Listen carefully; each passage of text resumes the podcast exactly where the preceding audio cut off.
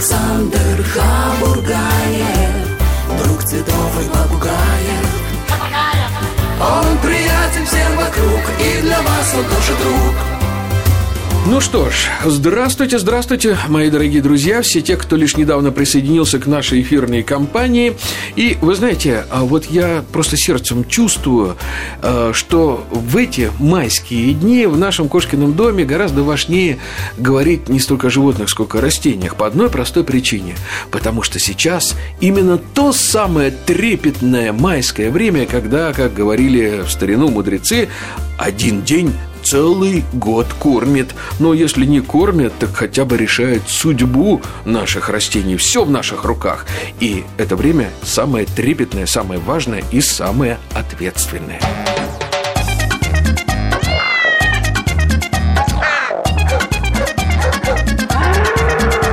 Кошкин дом. Живой уголок Александра Хабургаева. Ну а теперь я вам представляю нашу гостью Людмилу Виноградову. Людмила, здравствуйте. Здравствуйте. А, с Людмилой мы очень давно дружим по линии клуба «Цветовода Москвы». А, Людмила преподает а, в центре а, клуба «Цветовода Москвы». Ой, Людмила, вот несколько лет не виделись, как я мечтал припасть э, к вашей не пугайтесь, к вашей мудрости, к вашим знаниям, для того, чтобы напитаться ими э, перед этими затянувшимися выходными. Дел-то полно не в проворот. А, Люд, давайте все-таки поговорим сегодня о декоративных кустарниках, да, м, поскольку я знаю ваш диапазон и еще ваше химическое образование, а, которое делает вас тоже Да. таким добрым, хорошим советчиком. Ну, начнем вот с чего. Вот за те несколько за два последних, скажем так, десятилетия, когда а, наш рядовой цветовод-любитель сделал такой гигантский скачок вперед, да, семимильными Да. шагами пошел, открылся занавес, повалил посадочный материал, повалили к нам такие культуры, что «О, да мы даже в книжках раньше о таком не читали. А вот сейчас как-то все-таки устаканилось, и вот, ну, ушли всякие эти поддубы, все эти глицинии, которые в Подмосковье пытались заставить цвести. А что осталось? Вот большой диапазон сейчас. Большой, очень большой. Ну, это, конечно, исконно русские, это сирени. Это огромный пласт, это такие роскошные кустарники. Подождите, что значит искон? Сирен вульгарис, это где у нас? Венгрия, по-моему, Нет, родина нет, родина Альпы, этот, э, Балканские горы. Балканские горы? Балканские горы, конечно. Так, ну и Э, как- какая же это исконно Вот, русская? Ну, в смысле, она всегда выращивалась у нас. Э, ну, в свое время ее даже иногда подзаборной культурой называли, но это неправильно, потому что такой роскоши цветения, как дает сирень, это, по-моему, не один кустарник, но если только рододендроны вот в полном цвету, когда хорошо выращены, это могут с ними состязаться. А сирень, конечно, А прекрасна. чебушники? Чубушники, но это более позднее цветение. Это уже конец июня, июль, а я говорю о начале. Та-та-та-та-та, Людмила, вот это здорово. Кстати, мы на такую тему вышли. А вот теперь давайте-ка мы растянем, сделаем сад непрерывного цветения декоративных кустарников и пошли с самого начала. Что у нас самое первое? Гомомелис, наверное, да? Гомомелис, да. Растет нормально, не выпадает? Растет, не выпадает, все нормально, но в зависимости от э, сезона, а у нас же область э, рискованного земледелия, Ну да. поэтому возможны варианты. Но он, в общем-то, цветет, но не так пышно, как в Европе, конечно.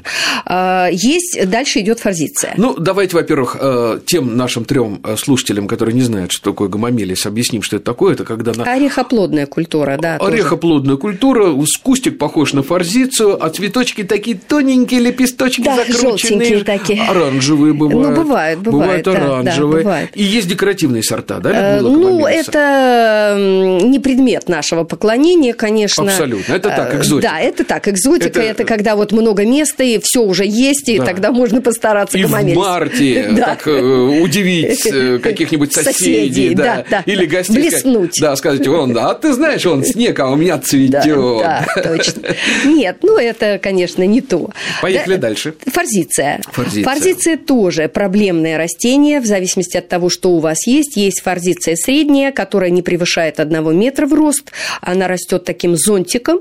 Вот это имеет смысл сажать. А форзиция, которая вымахивает 2-3 3 метра побеги, это либо нужно укладывать, чтобы она цвела, либо она отмерзает все равно каждый год, она вегетирует, но цветение только вот то, что под снегом остается. Ну, вот когда я был юным и неопытным садоводом, лет 30 от роду, да, вот, я сажал всякие тела, они только появились, сортовые форзиции угу. с огромными цветами, а дальше четко вот как снег лежал, то, что было да, под снегом, да, все цветет, да. все, что выше снега, все обмерзало. Да. Пытался я подушечкой такой формировать, а потом плюнул, Нет. потому что есть роскошные форзиции сортовые, а, по-моему, обратно идти. Нет, да, да, э, да, да, да, Абавата, да. Абавата, Абавата. Да, да. Вот. Есть роскошные, вот, кстати, э, если кто в Москве бывает в это время, Крымский вал, где э, центральный дом художника, и там есть сад, угу. огромные форзиции, бывают просто все желтые, все в цвету. Но это еще зависит от индивидуальных условий э, участка. Если продуваемый и, участок... И год какой, какой и год, год. Да, как, как да, почки цветочные да, сформировались. Да, да. Да, сформировались, во-первых, почки ли, и перезимовали ли. Люд, есть... а вместе вот дуэтом с форзицией что-то пить у нас может из кустарников? Вот что у нас рано? Вот, ну, миндаль там он попозже. Миндаль да? попозже, дейция позже, вигела позже. Вигела позже, да? Все это позже. Вот форзиция, она тоже у нас пока еще в одиночестве. Да, да? Да, ней ничего да. не подпоет. Нет. Кроме наземных травянистых. Нет, если вот, э, может быть, рододендроны, которые рано цветущие, из даурских. Это угу. серия пиджемезит, вот эти вот. Э, а они... вы записывайте, записывайте, друзья мои, рододендроны из даурских. А да. даурские рододендроны тот из самый. Да, да. Это тот самый, то, что бабушки продают в переходах, веточки да. такие, ну, называют э, багульником. Э, да, вот это, это рододендры даурские, да, да, да. Но, кстати говоря, даурские лучше, из даурского лучше покупать сортовой материал, потому что сам по себе даурский куст большой, а, а неинтересный, а цветков, а цветков будет мало. А и, если формировать его? Генетика есть генетика, ее не, не, не обманешь. Не обманешь абсолютно. А потом у Даурского есть такая тонкость. Э, он очень чувствителен к изменению температуры зимой. И как только наступает оттепель, тут же пробуждаются вот эти цветочные почки.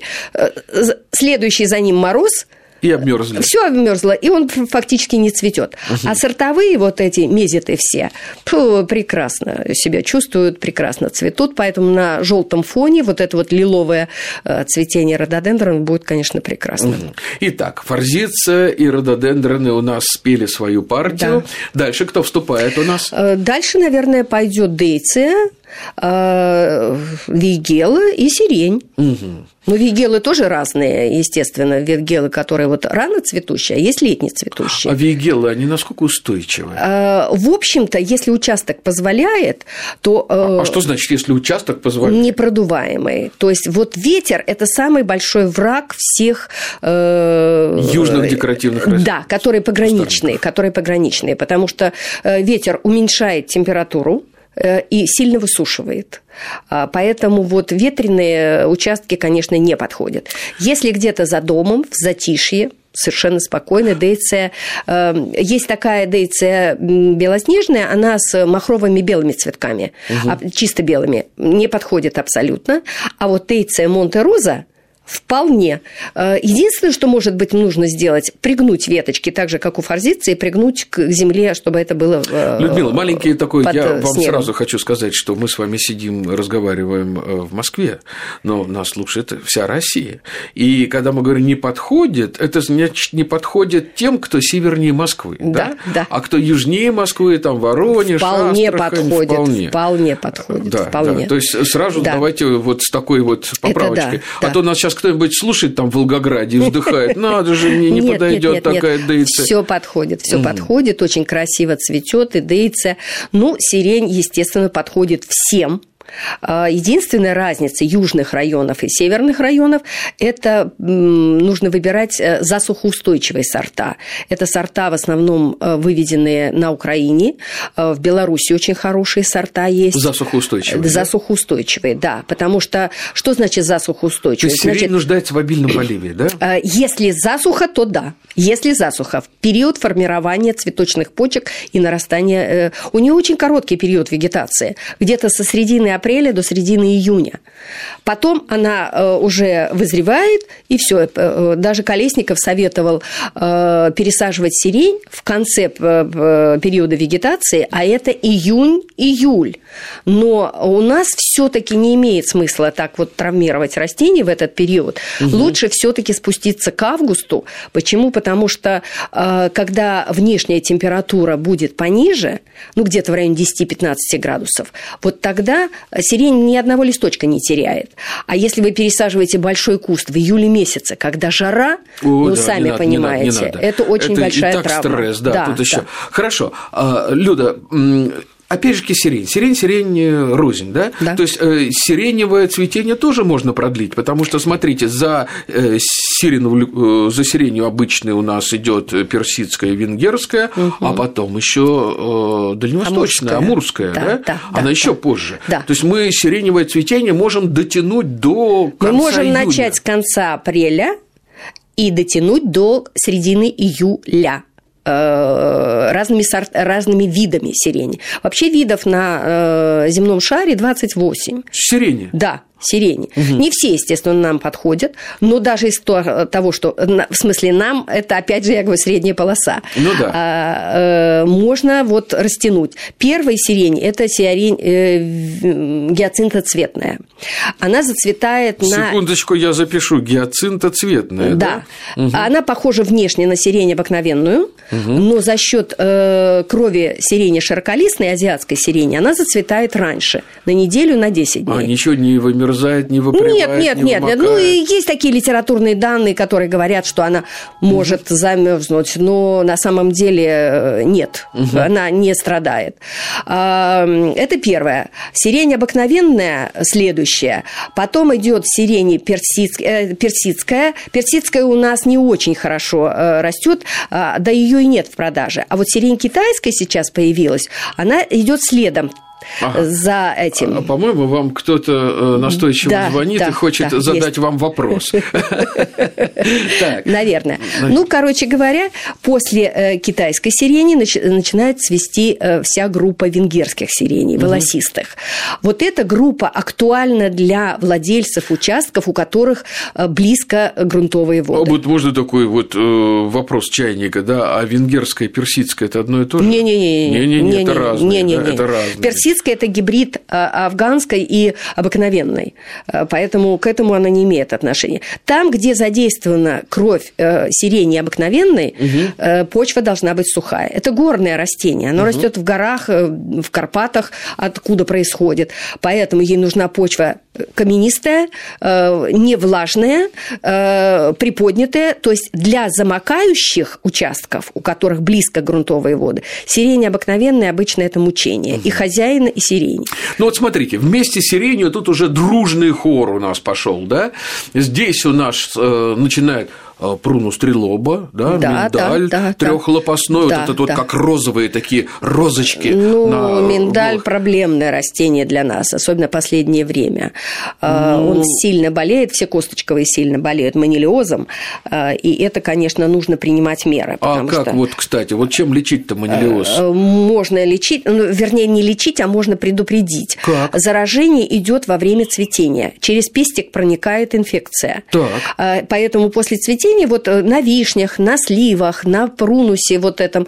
На э, всех э, рода прунус. Да, на всех косточковых повисают ветки черные, как да. будто их обожгли. Как будто ты приехал, а сосед залез, да. негодяй, и плеснул кипятком, да? И вдруг смотришь посреди куста несколько веток. Вот эти ветки нужно вырезать обязательно, а еще лучше а, обработать растения перед цветением, непосредственно перед цветением. А, ну, я предпочитаю обычно биологические препараты. Угу. Это аллерин с гамаиром. Угу. Э, которые продаются у нас в широкой продаже.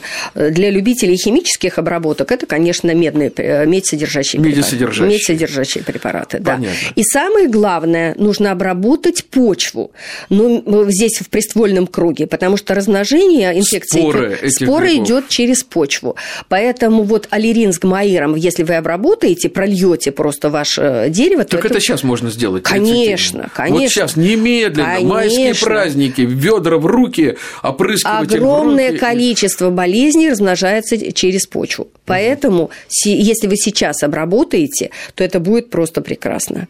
Это может быть, могут быть а, М-препараты, это могут быть аллерин с гамаиром, это биологические препараты, угу. это могут быть трихоцин, который сейчас тоже поступил в продажу. Это грипп триходерма. Угу он э, очень хорошо вытесняет болезненную микрофлору. Клином клин вышибается, да? Да, да, да. Никто никого не убивает, а просто вытесняет. Поэтому вы не наносите вред своей почве. Медными препаратами нельзя почву проливать. Угу. Это преступление. А вот если мы с вами заговорили о грибах, э, скажите, пожалуйста, Людмила, вот очень часто бывает так, что какие-то растения, э, ну, те же прунусы, кстати, там какая-нибудь черешня, да, или вишня, поражается грибом настолько, что уже на стволе пошли вот эти плодовые э, тела, знаете, как трудовики. Трудовики. Да, белые. К сожалению, все вырубать надо, уже да, ничего не сделаешь. перспектива плохая.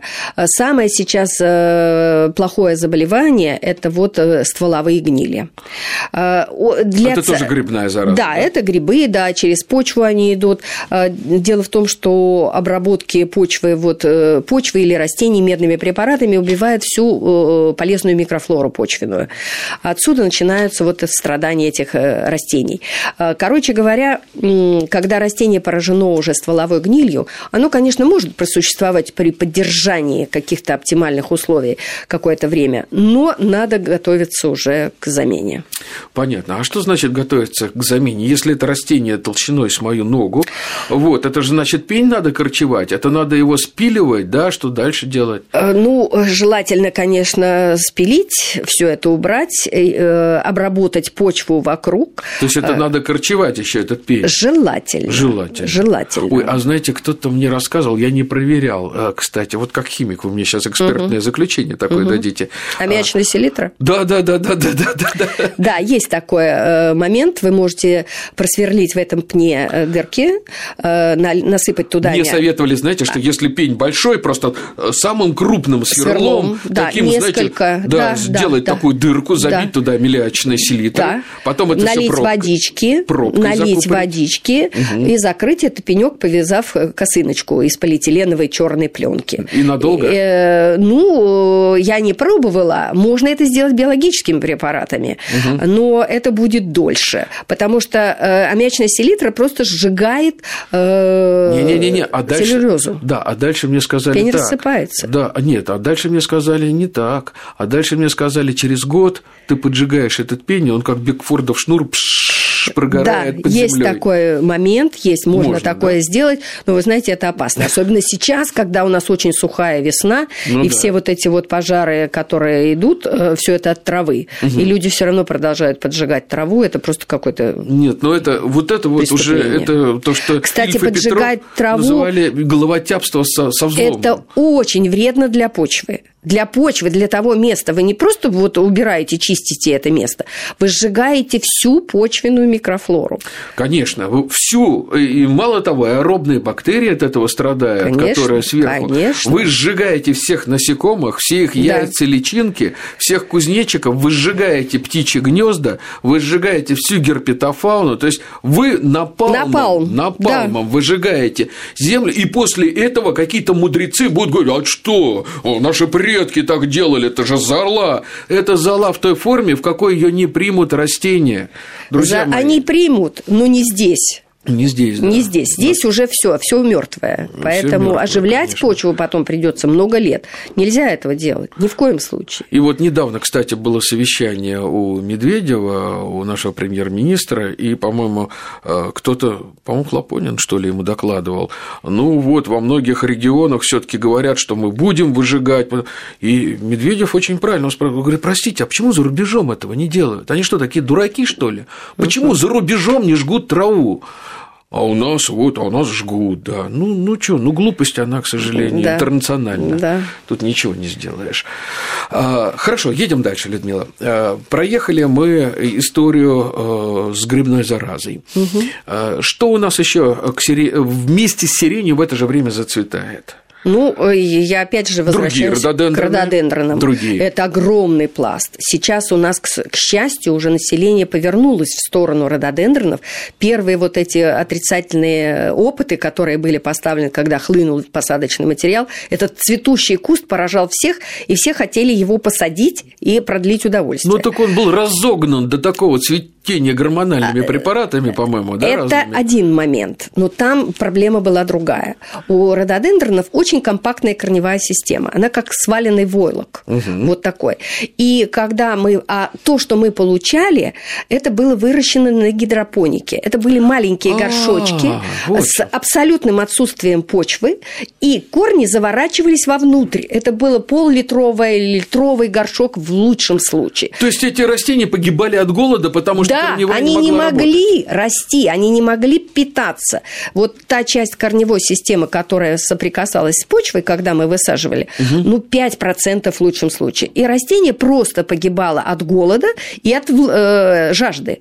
Все, оно просто не могло существовать. А не потому, что они не морозостойкое. Э, рододендронов минус 30 – это норма. Ну, смотря для какого. Это для вечно зеленого норма минус 30. Любой. Э, э, минус 30 – это дается почки. Закладывается гибель почки, цветочная гибель почка. цветочной почки минус 30. Это может погибнуть, а может и не погибнуть. У меня большая коллекция, и во время 2010 года, когда было минус 42, ну, не все погибли почки цветочные. Несмотря на то, что Рододендрон Смирнова у меня две с половиной на две, два, два с половиной на два с половиной метра, то Ух есть ты. огромный. Укрыть его просто невозможно, и он цвел таки.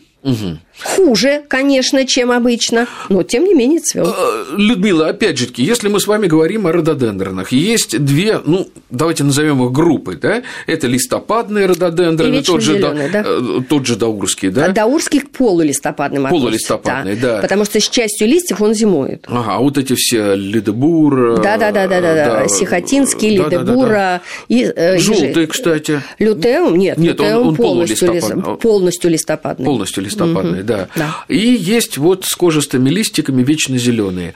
Листопадные более устойчивые или, Э, или без разницы? чувствительность цветочных почек к морозам, она связана исключительно с сухостью. Рододендроны – это тоже растения горные. Они растут в горах, а раз они растут в горах, даже при полной освещенности, вот эти вот маленькие кустики плюшистые такие, плюшки продают, а, они растут до 5000 метров над уровнем моря. Там ярчайшее солнце, но при этом низкая температура и высокая влажность. Вот если мы эти ножницы устраним, когда мы высаживаем на солнце, а влажности у нас не хватает, они и превращаются в саксаулы. Поэтому, если вы обеспечиваете влажность, так вот зимой это физиологическая э, засуха. А, не Люд, хватает влаж- Секундочку, секундочку. Влажность – это что? Это полив? Воздух, Э, влажность вот, воздуха. то есть это желательно где-нибудь на берегу садового водоема, Да, да? да, поливать исключительно разбрызгиванием или из лейки сверху, просто по листьям. Вот это они очень любят. А что делать, если нет садового водоемчика? А может быть, вот эти вот вкопать корыцы сейчас такие продают пластиковые? э, Пожалуйста, вкопайте так- корыца. Это уже создает такой микроклимат небольшой, конечно. да? А потом вот это вот требование для вечно зеленых рододендронов поместить их в полутень и связано с требованием влажности воздуха. То есть, если вы на солнце обеспечиваете бесконечную влажность, разбрызгиватель ставите. Ну да, да, да, да. Все, никаких вопросов вообще. нет. А ожогов не будет, потому что каждая Не капелька... будет, не, Не будет, не будет. Капельки Всё. скатываются. Ага. Капелек нету. Хорошо, понял.